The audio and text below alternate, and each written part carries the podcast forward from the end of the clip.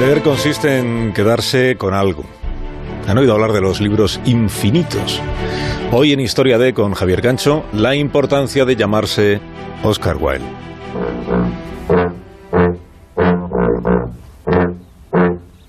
Oscar Wilde fue el tipo que podía resistirlo todo menos la tentación.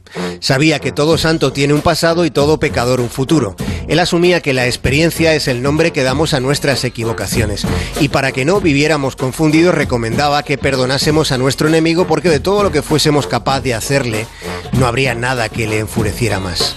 Wilde estaba al tanto de que solo hay una cosa peor que el hecho de que hablen de uno, y es que no hablen de uno. Oscar Wilde fue el hombre que cuando se dispuso a cruzar la frontera le espetó al guarda. No tengo nada que declarar salvo mi genio. Su ingenio no envejeció con los años. Mientras su ingenio crecía, su juventud se desvanecía. Y fue así como un día descubrió que no era lo suficientemente joven como para saberlo todo.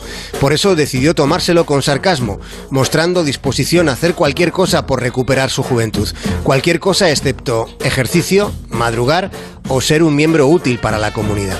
Al fin y al cabo, la vida es demasiado importante como para tomársela en serio. Ya saben, la seriedad es el único refugio de los superficiales. Llegados a ese punto, solía decir que es absurdo dividir a la gente entre buena o mala. La gente o es entretenida o es tediosa. Respecto al asunto bélico, como analogía de, de nuestros días, Oscar Wilde nos habría dicho que mientras la guerra sea considerada como algo malvado, seguirá provocando fascinación. Cuando empecemos a considerarla como lo que es, algo vulgar, entonces dejará de parecer tan interesante. Condenado desde el principio. ¿Por qué uno corre hacia la ruina? ¿Por qué encierra tal fascinación? A Oscar Wilde le condenaron por no amar lo que se supone que debía. Le condenaron por querer públicamente a un hombre en el siglo XIX. Amó a un joven de familia poderosa. La pasión de Oscar Wilde fue el hijo del marqués de Queensberry. Y el aristócrata, digamos que, enfureció. Y resultó que aquel tipo, el padre del novio de Wilde, fue quien inventó las reglas del boxeo. El marqués golpeaba las puertas de su mansión proclamando que su hijo no podía juntarse con sodomitas.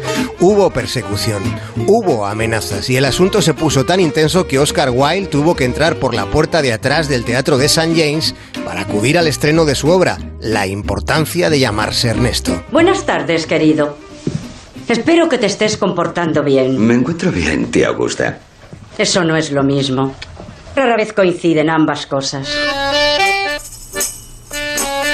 Aquel amor de Wilde se complicó de tal modo que terminó con el escritor en la cárcel, aunque antes de que le metieran entre rejas mostró ante el tribunal hasta qué punto sus golpes de efecto tenían más pegada que los puñetazos que el marqués iba dando por todo Londres. El padre del amante de Oscar Wilde buscó chaperos para que testificaran en contra del escritor. Algunos habían estado con él, pero unos cuantos de los que pasaron por el juicio habían cobrado por mentir. Cuando salió a testificar un muchacho algo enjuto y de dentadura escasamente simétrica, el fiscal le preguntó a Wilde si había estado con él, a lo que Wilde contestó, jamás me acostaría con un chico tan feo. Era el tiempo del puritanismo británico. Al salir de la cárcel, Wilde terminó emigrando a París y fue allí donde murió arruinado y repudiado por los suyos. En este 2020 se van a cumplir 120 años de su último día. Tenía meningitis, aunque los historiadores sostienen que él decía que lo que de verdad le estaban matando eran las cortinas de la habitación de aquel hotel. Decía que eran demasiado feas. En su último día pidió una copa del champán más caro que había. La pidió siendo consciente de que nunca podría pagarla porque no tenía dinero y porque tenía la íntima sensación de que la estaba palmando. Me estoy muriendo por encima de mis posibilidades, le dijo al médico poco antes de agonizar. Mucho antes de aquello, Oscar Wilde dejó escritos unos cuantos libros memorables. Más de uno en Onda Cero.